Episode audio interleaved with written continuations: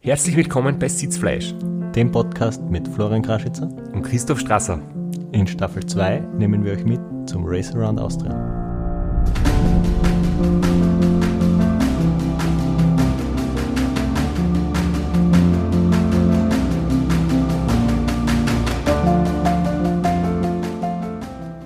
Bevor es aber heute mit der zweiten Staffel von Sitzfleisch losgeht, haben wir mit großer Freude heute erstmals die Möglichkeit, einen Werbepartner zu präsentieren.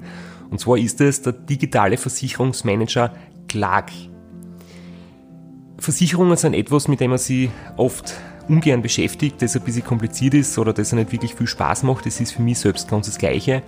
Aber aus eigener Erfahrung kann ich sagen, ich denke zum Beispiel zurück an 2009, wo ich beim RAM ausgeschieden bin und drei Tage im Krankenhaus gelegen bin, wo ich dann ein ganzes Jahr braucht habe, um monatlich die Rückzahlungen abzustatten ans Krankenhaus.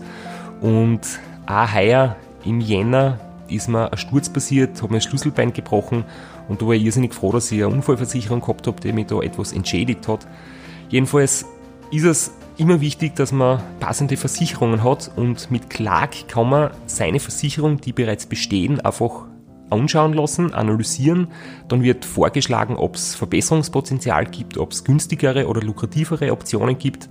Und das Ganze geht eben ganz einfach, indem man sie entweder die Clark-App downloadet oder direkt auf der Homepage clark.de oder wenn man aus Österreich zugreift, goclark.at sich registriert, die Versicherungen, die bereits bestehen, angibt und dann wird es von den Experten analysiert und werden Verbesserungspotenziale vorgeschlagen, wo man sich dann einiges Geld sparen kann. Und das richtig Coole dabei ist, wenn wir unseren Hörern und Hörerinnen einen Gutscheincode mitgeben, der nennt sich nämlich Sitzfleisch. Wenn man den Gutscheincode in der App oder auf der Homepage eingibt, kriegt man noch dazu einen 30 Euro Amazon-Gutschein und der Versicherungscheck ist natürlich kostenlos. Ja, und wir hoffen, dass damit euch ein bisschen geholfen ist und ihr vielleicht auch noch Verbesserungspotenziale findet.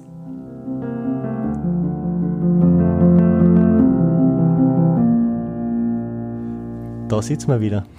Ja, und diesmal in der zweiten Staffel werden wir nicht wie in den ersten elf Episoden über Race Across America erzählen und berichten, sondern über das anstehende Race Around Austria. Ja, was ist das Race Around Austria? Worum geht's? Und wie bereitet man sich darauf vor? Wie geht das Team mit so einem Rennen um? Äh, das wird alles Thema der zweiten Staffel werden.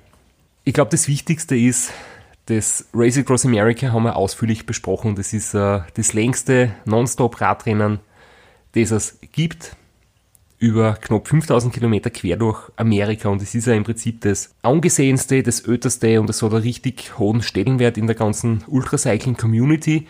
Aber es hat jetzt in den letzten Jahren immer mehr Rennen gegeben oder es haben sich immer mehr Rennen etabliert. Da hat es zum Beispiel gegeben Race Around Slovenia, Race Around Ireland, Race Across France, Race Across Italy, die Tortur rund um die Schweiz und eben bei uns zu Hause rund um Österreich das Race Round Austria.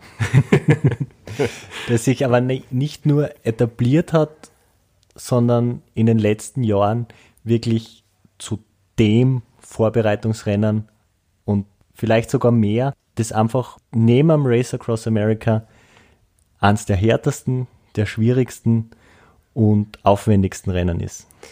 Und vor allem ist einfach die Stimmung unglaublich. Wir haben, das wird heuer natürlich durch die aktuelle Situation rund um das Coronavirus und um die ähm, Maßnahme, die es gibt, das heißt äh, Menschenansammlungen im Startzielbereich wird es in dieser Ausprägung nicht geben dürfen.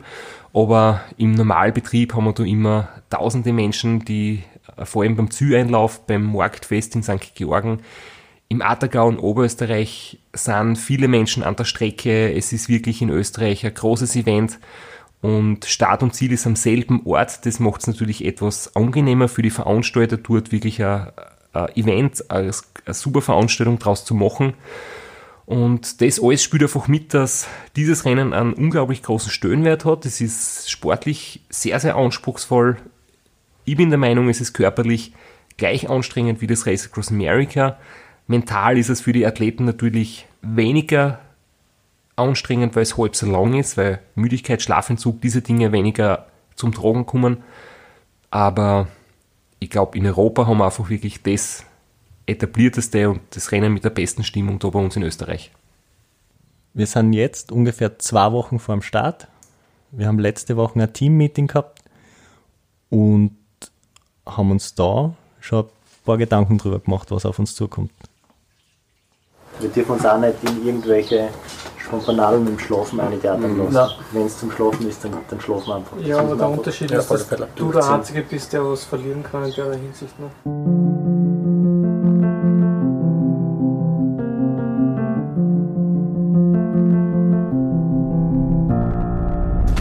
Also die Favoritenrolle liegt natürlich trotzdem bei mir. Das brauche ich nicht abstreiten.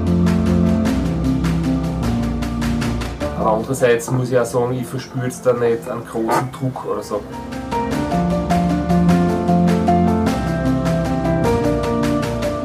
Da wischt du das lässig zur Seite, aber zumindest das Team verspürt schon einen Druck, weil du bist äh, der letzte Sieger des Race Across America. Es hat heuer nicht stattgefunden. Du hast das Race Around Austria schon dreimal gewonnen und stehst jetzt am Start. Kurzfristig, aber doch. Wir wollen es gescheit fahren. Wie geht's da? Beschreibe deine Gefühle.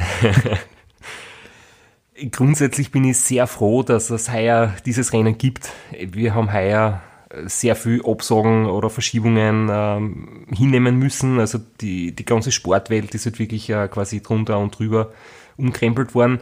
Das heißt, dass es so ein lässiges Rennen überhaupt gibt, ist eine riesengroße Freiheit. Nach so langer Zeit, jetzt während ich seit 14 Monaten keinen Wettkampf mehr gehabt und habe aber trotzdem trainiert. Das heißt, ich habe wirklich äh, super Form, bin gut drauf und, und freue mich jetzt wirklich wieder auf eine Möglichkeit, äh, ein super Rennen zu bestreiten. Und Druck verspüre ich keinen. Ich meine, ich weiß, ich bin Favorit und alles andere wäre ja ähm, Realitätsverweigerung, weil jetzt habe ich doch dreimal schon Racer und Austria gewonnen, sechsmal Ram, das heißt, das abzustreiten wäre ähm, ein Blödsinn, aber es sind heuer unglaublich viele gute Solo-Starter beim Racer und Austria dabei und ich glaube, wir werden ein sehr, sehr spannendes, hochklassiges und schnelles Rennen erleben. Das Racer und Austria ist 2200 Kilometer lang. Das Konzept ist das gleiche wie beim Ram. Es gibt einen Startpunkt, es gibt einen Zielpunkt, es gibt eine Strecke, die ist für alle gleich. Es ist ein Einzelzeitfahren. Es gibt kein Windschattenfahren. Wer die kürzeste Zeit zurücklegt, ist der Gewinner, die Gewinnerin. Es ist ungefähr die Hälfte der Strecken vom Ram, die Hälfte der Zeit, aber fast gleich viel Höhenmeter. Und man hat in dem Zuspieler kurz gehört, die Schlaftaktik, das Schlafkonzept ist ein ganz anderes und teilweise auf die direkte Konkurrenz abgestimmt. Und deswegen auch der Hinweis, dass man trotzdem schauen muss, sein eigenes Rennen zu fahren. Definitiv. Aber trotzdem muss man halt auch jetzt in unserer Situation sagen, dass ich weiß sehr wohl, dass man beim Racing und Austria ausscheiden kann. Ich bin ja 2010 das erste Mal mitgefahren, also bevor die Ram-Erfolge gekommen sind und bin dort ausgeschieden mit einer Lungenkrankheit, eigentlich das gleiche, wie ich es in Amerika 2009 und 2015 gehabt habe. Also es kann durchaus beim Racer und Austria auch dieses Problem auftauchen es ist nicht so, dass ich jetzt, weil ich schon viele Erfolge geschafft habe, dass ich da jetzt mir leichter tun werde, sondern ich habe natürlich Erfahrung, aber es wird genauso hart, es wird genauso anstrengend. Die Höhenmeter sind wirklich brutal. Wir haben beim Racer und Austria viel mehr steile Berge als in Amerika. Die Höhenmeter, die Anzahl der Höhenmeter ist ja das eine. Aber ob das jetzt da viele kleine Hügel sind wie beim Ram oder eben wirklich Pässe wie der Großglockner, wie das Kühtei, wie Tiroler Vorarlberger Anstiege in den Alpen, das ist halt schon einmal eine andere Liga. Und deswegen ist der Respekt natürlich groß, aber ich weiß auch, dass ich da schon sehr oft sehr gut gefahren bin und habe natürlich dementsprechend auch eine Vorfreude und, und weiß auch, dass ich mit dieser Schlaftaktik, die wir auch schon erprobt haben, nämlich keine langen Schlafpausen, sondern nur die Powernaps, dass ich mich da auf euch verlassen kann und dass ihr mich da als Team wieder super gut durchbetreuen werdet. Aus Crew-Sicht äh, möchte ich fast sagen, dass für die Crew ist das Race Around Austria jedenfalls härter. Man fährt mit einer abgespeckten Crew, wir sind nur zu sechs. Und ich glaube auch für die Athletinnen ist nicht, vielleicht nicht härter, aber es ist jedenfalls eine ganz andere Belastung und man geht vom Schlafentzug her genauso an seine Grenzen weil es ist zwar nur die Hälfte der Kilometer und die Hälfte der Zeit, aber es ist nicht die halbe Schlafzeit, sondern es ist nur ein Drittel der Schlafzeit. Natürlich, da kann jeder seine Taktik sich äh, individuell überlegen. Man kann natürlich mehr schlafen, aber wir haben das halt auch schon ausgetestet. Es geht mit wirklich sehr, sehr wenig. Beim RAM braucht man dann schon in der zweiten Hälfte die Pausen, die länger sind. Länger heißt jetzt eine Stunde, aber das Race Road Austria sollte mit äh, Powernaps von 20 Minuten gehen. Nur, jetzt muss ich gleich ein bisschen einen Riegel vorschieben, bevor wir dazu sehr ins Detail gehen. Die Aufnahmen machen wir jetzt vor dem Rennen und wir haben heuer wirklich stark besetztes Rennen. Das heißt, wir werden uns ein paar taktische Details vielleicht zurückhalten, oder? Weil auch unsere Konkurrenten und die Teilnehmer aus Deutschland könnten sie den Podcast anhören und die verstehen auch unseren Dialekt. Das hoffen wir. Wir wollen ja die ganze Dachregion erschließen. aber eben ein paar, ein paar taktische Finessen, die besprechen wir dann nach dem Rennen ganz genau. Aber ich glaube, was für euch als Betreuercrew jetzt auch noch ganz entscheidend ist, ich meine, das war für mich natürlich auch ein Thema, aber es ist jetzt alles sehr kurzfristig, weil eigentlich waren ja geplant 2020 ganz andere Dinge und Racing und Austria Teilnahme haben wir eigentlich erst vor einem Monat so wirklich unter Dach und Fach gebracht und fixiert. Und ich habe mir zuerst schon ein bisschen Sorgen gemacht. Ähm, es haben ein paar aus unserem Team keine Zeit gehabt oder schon Urlaubspläne gehabt oder waren zu kurzfristig einfach nicht verfügbar. Und dann hat sich schlussendlich doch das ergeben, dass wir ein super gutes Betreuerteam haben mit viel Race Across America Erfahrung. Und ich muss mir eigentlich, oder ich darf mich wieder auf euch verlassen, obwohl das jetzt ja kurzfristig war. Auch meine Pläne sind kurzfristig ziemlich über den Haufen geworfen worden. Ich habe eigentlich schon geplant mit dem 1000 Kilometer Versuch in Colorado. Jetzt muss ich leider mein Visum für die USA verfallen lassen. das findet nicht statt. Aber äh, das ist der Vorteil deiner jahrelangen Erfahrung. Du hast einen riesen Pool an Betreuer und selbst so kurzfristig finden sich sechs sehr erfahrene Betreuer und ich habe da überhaupt keine Bedenken. Das sind alles Veteranen, die kennen sie alle aus, da ist viel RAM-Erfahrung, da ist RA-Erfahrung dabei. Das ist der Vorteil, wenn man so lange im Geschäft ist. Du hast eh schon kurz angesprochen, eigentlich habe ich für das Jahr einen ganz großen Traum verwirklichen wollen und ein großes Ziel vor Augen gehabt, nämlich 24 Stunden und 1000 Kilometer. Das ist eine absolut unglaubliche Zahl, auch für mich selber. Ich habe da eigentlich schon seit vielen Jahren, wahrscheinlich sind schon zehn Jahre, dass ich das irgendwie den Gedanken so im Hinterkopf mittrage und mir immer gedacht habe, das ist überhaupt nicht möglich. Aber jetzt habe ich die letzten ein, zwei Jahre mich mehr damit beschäftigt, einmal kalkuliert und die Wattwerte durchgerechnet und wirklich erkannt, dass man 1000 Kilometer, wenn man es überhaupt fahren kann, down fahren kann, wenn von außen her alles passt. Das heißt, es müsste auch so sein, dass man auf einer Höhenlage oben ist, wenn man auf 1600 Meter Höhenlage ist, muss ich um 40 Watt weniger Leistung treten als da jetzt bei uns im Flachland. Das heißt, ich brauche einen Schnitt von 41,7 kmh und statt 280 Watt wie bei mir zu Hause müsste die nur 240 Watt treten über 24 Stunden. Das traue ich mir zu, das ist sicher nicht unrealistisch. Und das Ganze drumherum, das eben auf einem Hochplateau in Colorado zu machen, auf so einem Autorennstrecken oval mit einer Meile, ist halt jetzt aktuell nicht möglich. Reisefreiheit ist nicht gegeben, nach USA einzureisen, dort sowas auf die Beine zu stellen, ist momentan einfach nicht umsetzbar und deswegen das Ziel auf nächstes Jahr verschoben und jetzt kurzfristig beim Race Round Austria zugesagt. Ja, und die Strava Community in Colorado atmet da auf, weil der Pikes Peaks äh, Segment, das hole ich mir dann erst nächstes Jahr und nicht schon heuer. ja, die Leute können einmal durchschnaufen, bevor der Flo die, die Coms holt. okay, aber du hast das schon angesprochen, also du bist voll im Training, du hast die konzentriert, fokussiert auf diesen Rekord vorbereitet, der wäre im September gewesen. Jetzt hat sich dein Saisonhighlight um einen Monat vorverlegt, aber du bist gut im Soft. Ja, also wir haben ja im Prinzip schon im Laufe des Jahres erahnt, dass das äh, vielleicht schwierig werden wird oder dass man sie vielleicht einen Plan B zurechtlegen sollte. Das heißt, ich habe schon ein paar Wochen länger mit dem spekuliert, dass ich vielleicht rund um Österreich dabei bin.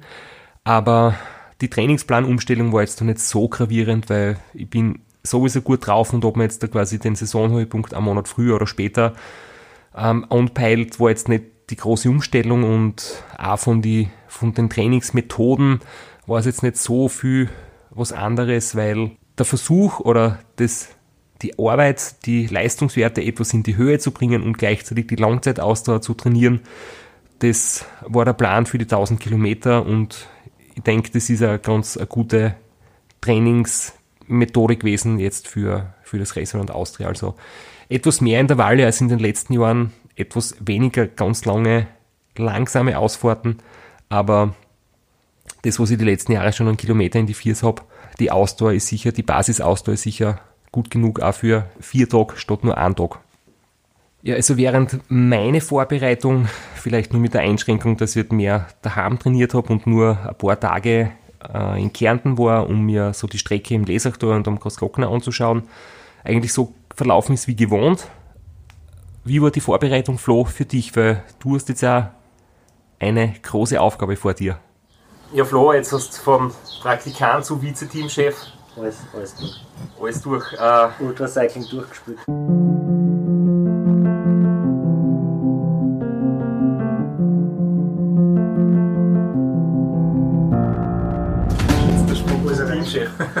ja, in der Taggeschichte ist, ist der Robert als Arzt, der, wenn es hart auf hart geht, Entscheidungen treffen muss. Und in der Nachtschicht, du, ich glaube, da geht es eh mehr ums Formelle, weil es ist jetzt ja, im Vergleich zum RAM, du wirst nicht um, nicht so, so um Aufgabe gehen aus gesundheitlichen Gründen. Das ja. sollte normalerweise nicht passieren. Aber es kann viel passieren, es kann scheiße laufen. 2010 haben wir das Problem gehabt mit Lungenödem und Ausscheiden beim Racer und Austria. Aber ich glaube, dass wir da jetzt besser vorbereitet sind.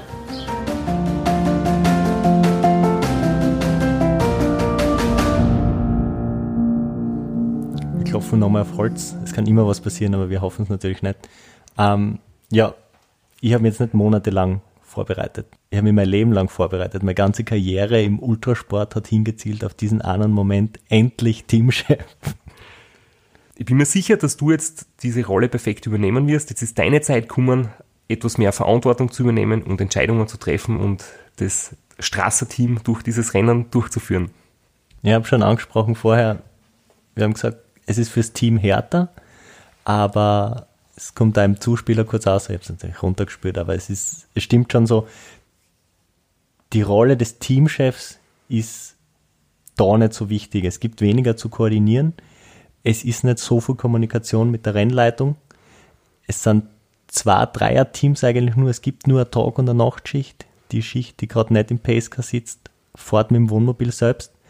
Ähm, da ist sehr viel mehr Teamwork gefragt und weniger Top-Down. Da gibt es weniger Entscheidungen zu treffen. Da muss man sich immer gemeinsam koordinieren.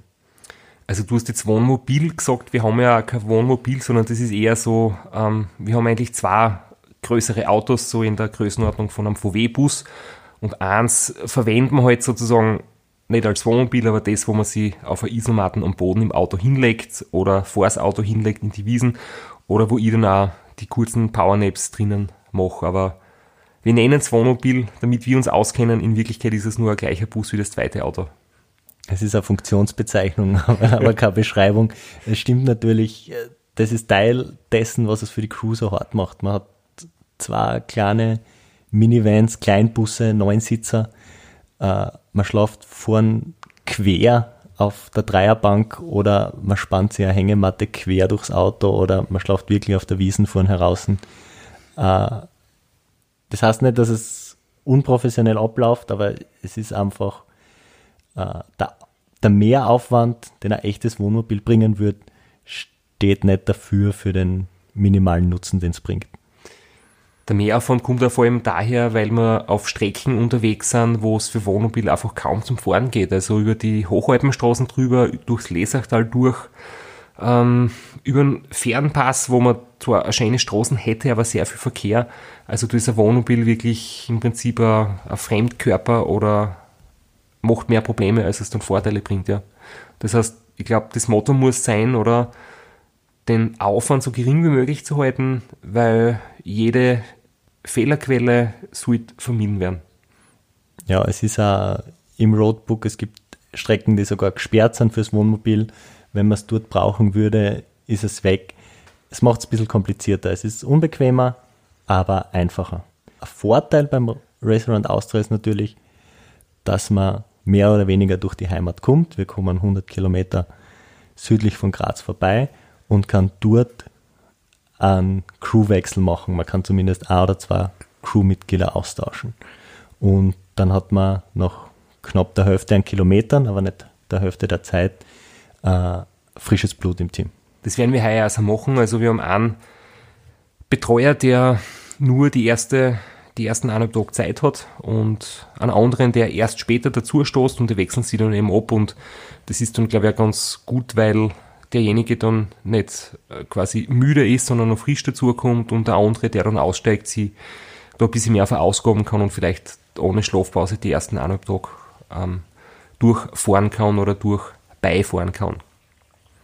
Ja, aber wir haben bei dem Team-Meeting jetzt nicht nur Formalia besprochen und äh, Teamchefs gewählt, sondern wir haben auch über die Konkurrenz gesprochen. Also das Ra ist heuer sicher so stark besetzt, wie es noch nie war.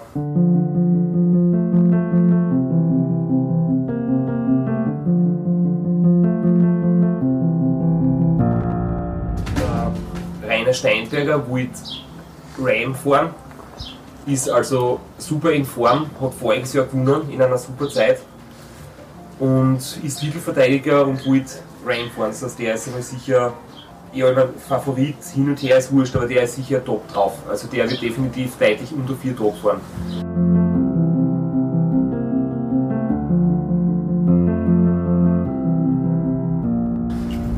Der zweite ganz, ganz gute ist der Dizzy. Vor eineinhalb Wochen einen Weltrekord aufgestellt, 915 Kilometer in 24 Stunden.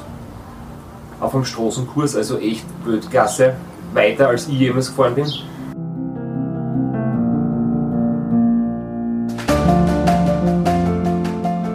Da einem Zuspieler waren jetzt nur zwei, aber wir haben natürlich noch andere Athleten auch im Auge.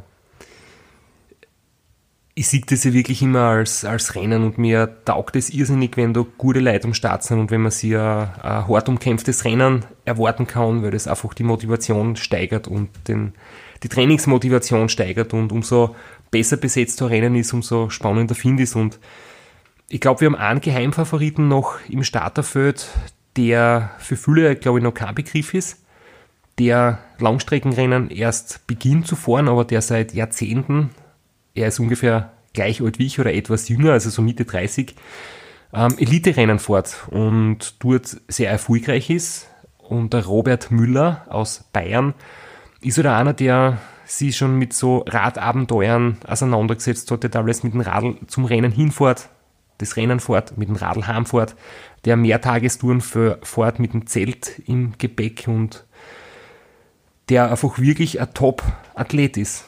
Und der jetzt sogar durch Corona-bedingte Absage vieler Rennen heuer auf die Langstreckenrennen umgestiegen ist und bei seinem ersten Rennen schon ganz gut dabei war.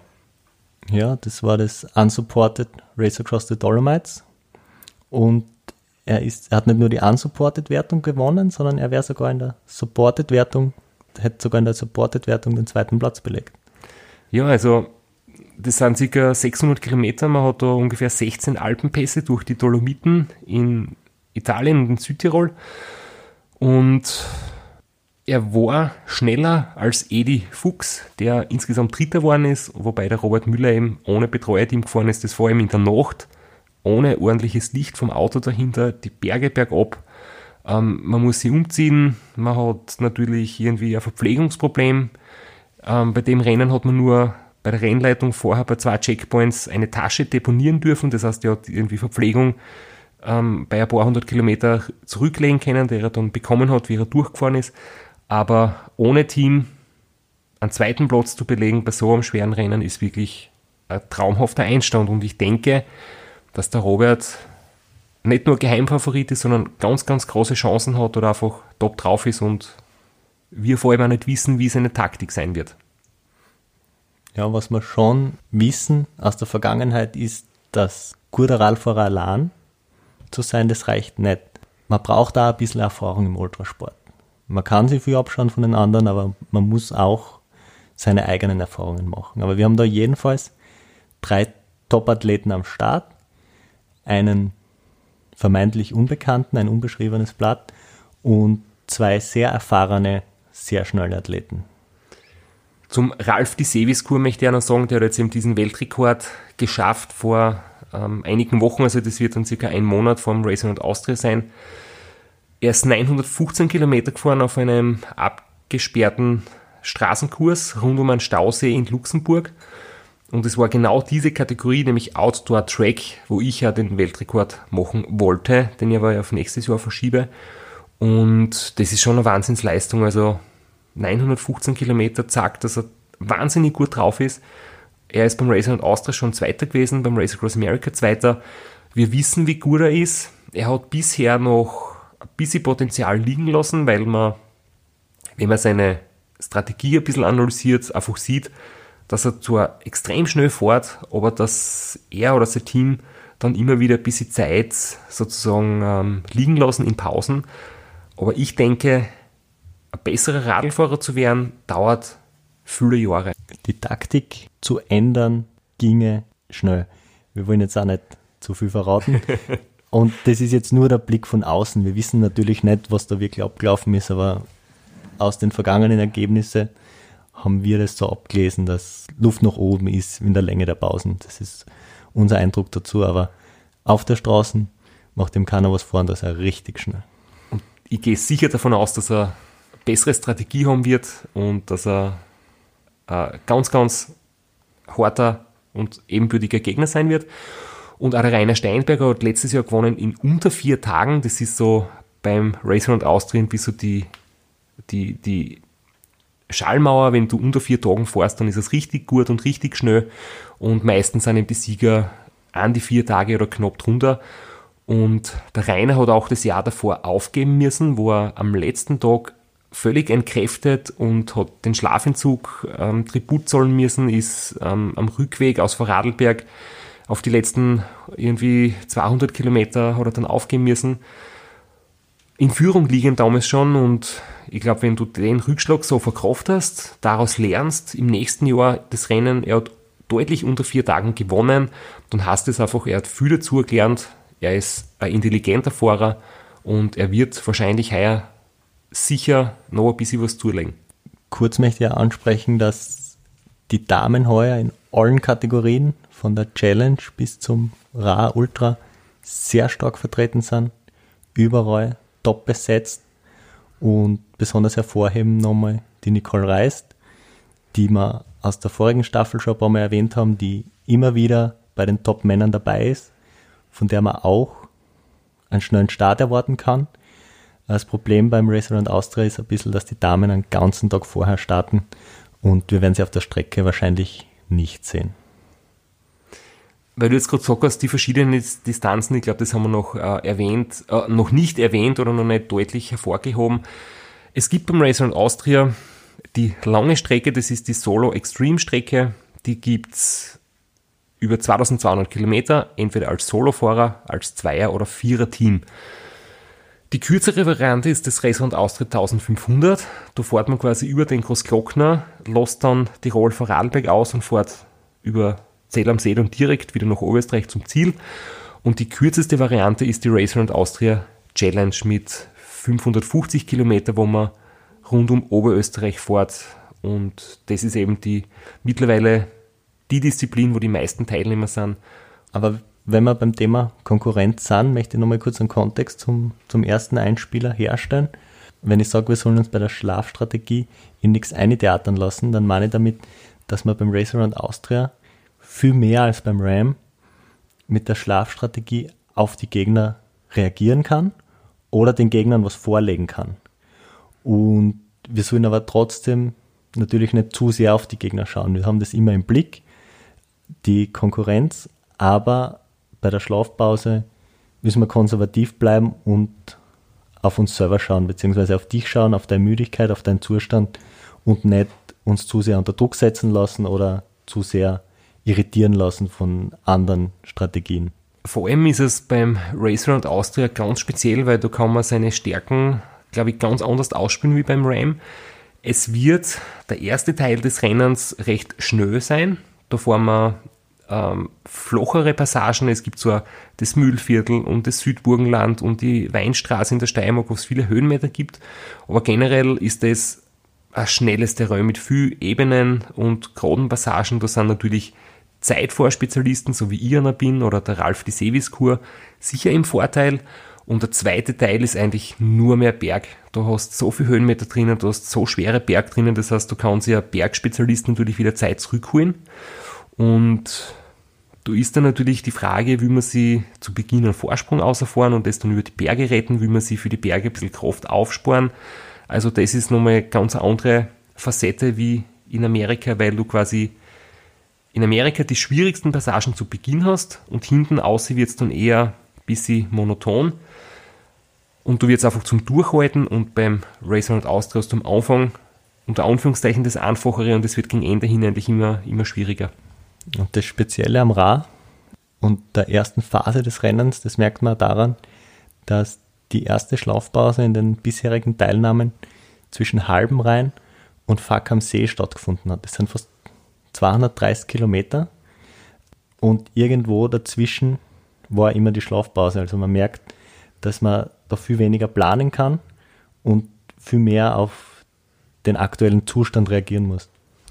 Ja, das ist ja das äh, Spezielle beim Race and Austria. Wir haben auch immer unterschiedliche Startzeiten. Also ich habe schon Jahre gehabt, ich bin 2014, 15 und 16 dreimal eben Solo gefahren, wo ich dann auch gewonnen habe und es war jedes Mal die Startzeit etwas anders. Das heißt, man kann entweder um 8 in der Früh oder um 8 am Abend starten.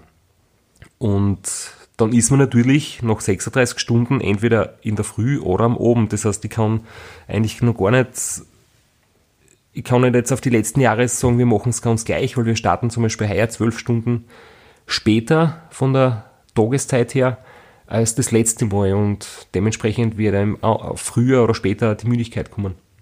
Ja, und wir werden uns aber auch nicht darauf festnageln, wenn wir die schon in Neusiedl brauchen, die Schlafpause, weil wir irgendwann in der finsteren Nacht dort sind und müde und du müde bist, dann legen wir die dort nieder. Also da merkt man, dass das nicht so exakt planbar ist wie beim RAM.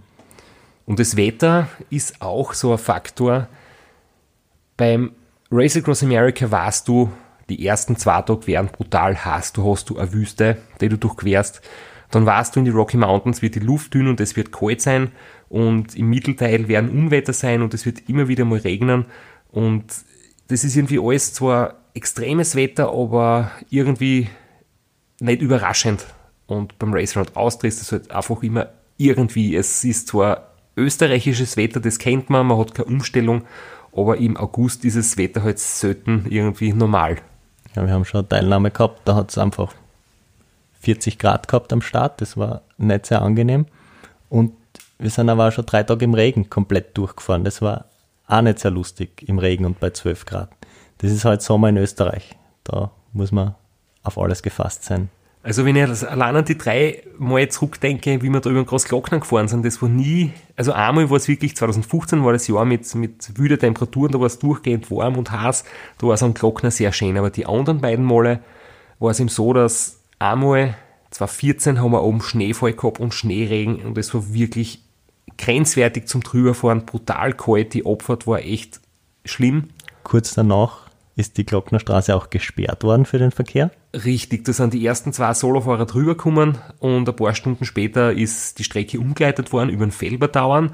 Das heißt, die anderen Teilnehmer, die hinter uns gekommen sind, haben eine andere Strecke fahren müssen, das dann im Nachhinein vom, vom Ziel rückwärts kriegen, trotzdem Zeitgutschriften oder Zeitaufschläge geben, um das auszugleichen. Und im Jahr 2016 ist es eigentlich, bevor wir zum Glockner gekommen sind, schon gesperrt worden, weil Schlechtwetter und Glatteisgefahr und dann sind alle Teilnehmer schon umgeleitet worden. Bis auf. Bis auf, wir haben es schon in der letzten Staffel erwähnt, eine Italienerin, die niemanden im Team gehabt hat, der Deutsch oder Englisch spricht, die das nicht mitbekommen haben, das ganze Team nicht, dass der Glockner gesperrt ist und die sind trotzdem drüber. Ja, und die Angela Perrin ist ihr Name, hat die Damenwertung trotzdem gewonnen. Das ist eine so eine großartige Geschichte.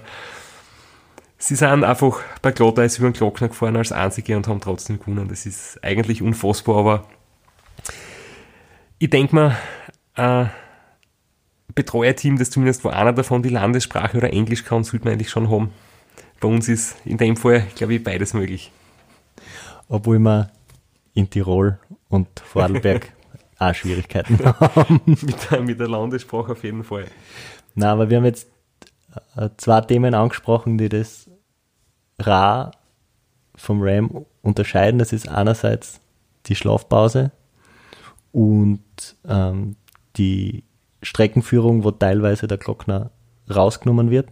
Und deshalb kann man dann auch ab der zweiten Hälfte die Zeiten aus den Vorjahren so schlecht miteinander vergleichen. Und die zweite Hälfte ist dann immer so ein bisschen ein Blindflug. Man weiß nicht genau, wo man steht. Und da erwarten wir uns dann heuer, wenn es einen Kampf gibt, einen Dreikampf, einen Vierkampf, dass die zweite Hälfte schnell sein wird. Sehr schnell, vor allem in der zweiten Hälfte, sind natürlich auch die Teams. Du bist ja beide schon mal gefahren, du warst schon mal in einem Viererteam und in einem Zweierteam. Und nachdem du äh, jetzt angefangen hast, in dieser Staffel dein Buch zu promoten, vielleicht möchtest du kurz erzählen, wie du an dem Viererteam, wie du da am Start gestanden bist. äh, ja, die Idee des Viererteams, die war eigentlich wirklich äh, super lässig. Das war Race Across America 2013, wo sieben Österreicher am Start waren und wir eigentlich dort viel abgerammt haben und Gesamtsieg 50 plus Rookie-Wertung und die Spezialwertung des Juri Robic Award haben alles Österreicher gewonnen und dann haben David Misch, Franz Wintersberger, Gary Bauer und ich gesagt, wir machen eine Vierer-Staffel beim Racer und Austria.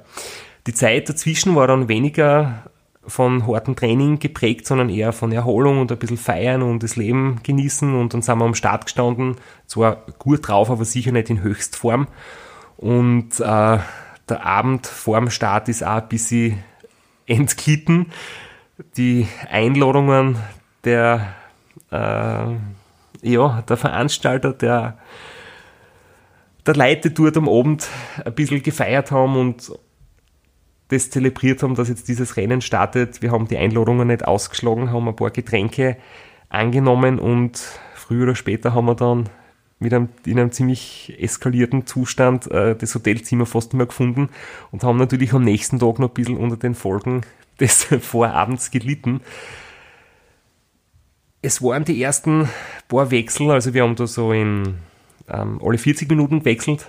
Da habe ich das noch ein bisschen gemerkt, aber wir haben uns dann zum Glück wieder gut eingefunden und das Rennen damals in einer guten Zeit gewonnen, der mittlerweile natürlich deutlich verbessert worden ist. Es sind die Teams immer stärker worden, besser organisiert. Die Wechsel haben sich auch verändert, also die schnellsten Teams wechseln jetzt eigentlich fast alle so im 20-Minuten-Rhythmus. Das ist so unglaublich kurz zum Erholen und unglaublich stressig für die Crew, weil du jeden alle 20 Minuten einen Fahrer und ein Radl zum Wechsel vorbereiten musst. Aber damit hast du halt einfach die schnellsten Zeiten, weil du als Fahrer auch nicht so ermüdest in der Zeit. Und das haben wir im Vorjahr so gemacht. 2019, da war ich mit Lukas Kienreich, mit einem guten Freund und Trainingskollegen aus Graz gemeinsam am Start. Da haben wir das Zwarer-Team in unter drei Tagen für uns entscheiden können und wir haben eigentlich bis auf ein paar Ausnahmen immer in 20 Minuten Rhythmus gewechselt. Das war unfassbar anstrengend. Das war so brutal. Da habe ich mir immer nur gedacht, hey, als Solofahrer, es ist schon härter, aber es ist ein bisschen stressfreier und du fährst halt einfach dein Tempo und musst nicht permanent am Limit fahren und dann legst du die 20 Minuten am Boden vom Auto, machst für 10 Minuten die Augen zu und musst schon wieder aufs Radl steigen und das, ich glaube, wir haben über 70 Fahrerwechsel gehabt.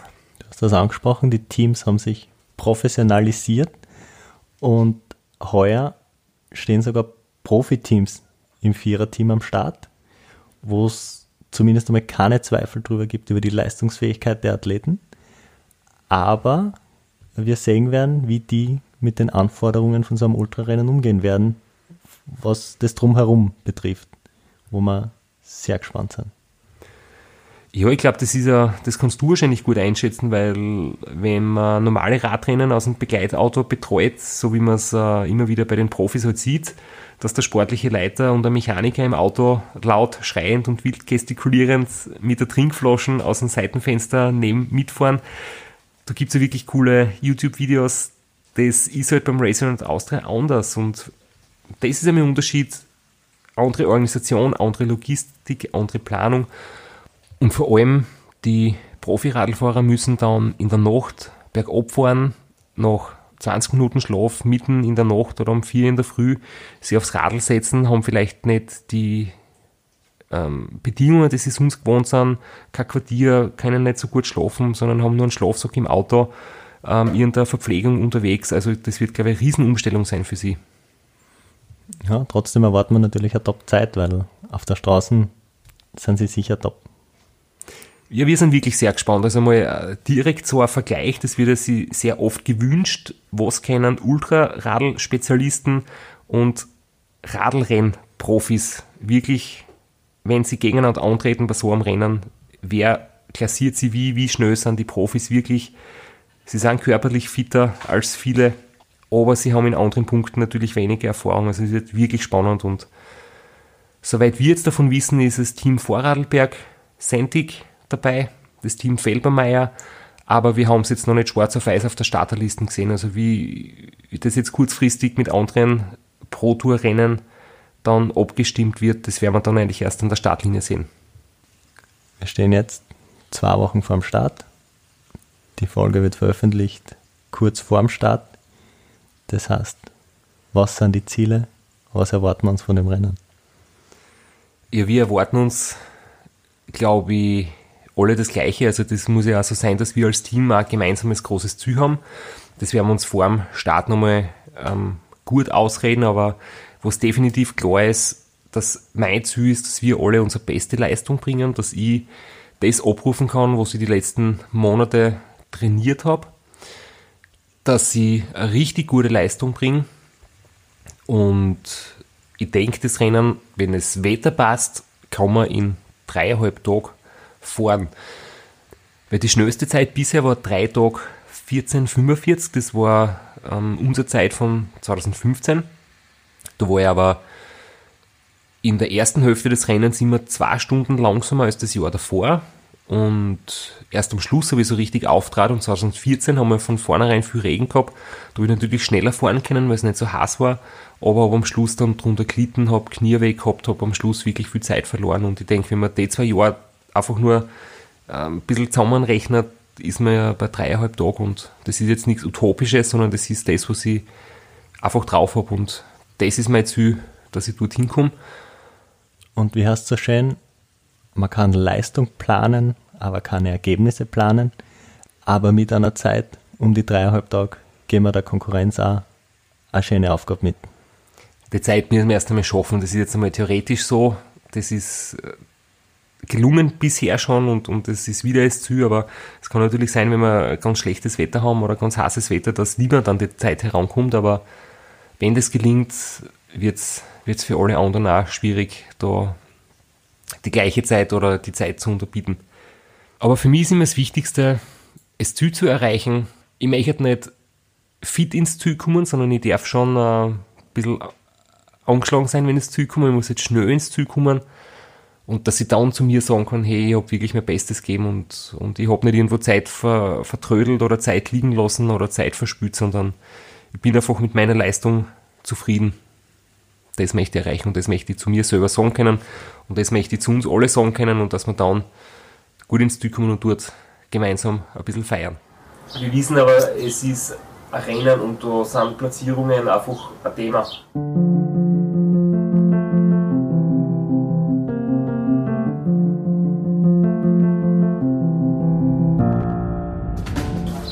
Ja, aber es ist halt, glaube ich, schon eine Tatsache, dass wir in den letzten 5, 6 Jahren schon Rennen gefahren sind, aber halt, muss man schon sagen, halt ein bisschen konkurrenzlos waren. Mhm. Das letzte Mal, wie du Konkurrenz gehabt hast, war es halt schon ein bisschen eine Zitterpartie, ne? Ja, bis zum Schluss.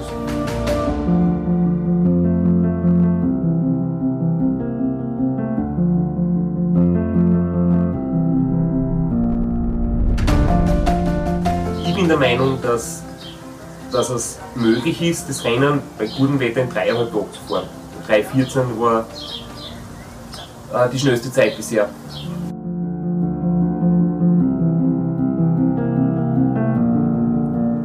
Wir werden das Rennen wieder auf allen deinen Kanälen begleiten, live begleiten. Es wird Live-Einstiege geben. Das Podcastgerät wird auf On sein. Wir werden nach dem Rennen vielleicht ein paar gute Zuspieler in einer Top-Qualität haben. Folgt uns, schaut euch das Rennen an und benutzt die Hashtags Javui und Sitzfleisch. Wir freuen uns schon auf eine unglaublich lässige Herausforderung, auf ein spannendes Rennen. Wir werden vom Rennen berichten. Ich bin auch gefragt, ob du wieder Livestreams machst, weil das wollen die Fans sehen. Sie wollen dich sehen und hören, wenn du da unterwegs äh, das Handy einschaltest. Das werden wir machen, aber wir sagen es gleich vorweg. Es ist ein Rennen mit viel Stressfaktoren, es ist teilweise viel Verkehr, es ist viel zum Navigieren. Es steht im Vordergrund, dass wir ein gutes Rennen abliefern und wenn es zugelassen wird, wenn sich die Zeit ergibt, dann schalten wir einen Livestream ein und das Podcastgerät. Aber wir werden jetzt nicht eine Medienkampagne draus machen, dass das Sportliche dann drunter leidet. Genau, es ist anders als das Race Across America. Es ist viel weniger Zeit für Medienarbeit. Und wir werden im Rahmen unserer Möglichkeiten als Sechs-Mann-Crew so gut wie möglich darüber berichten.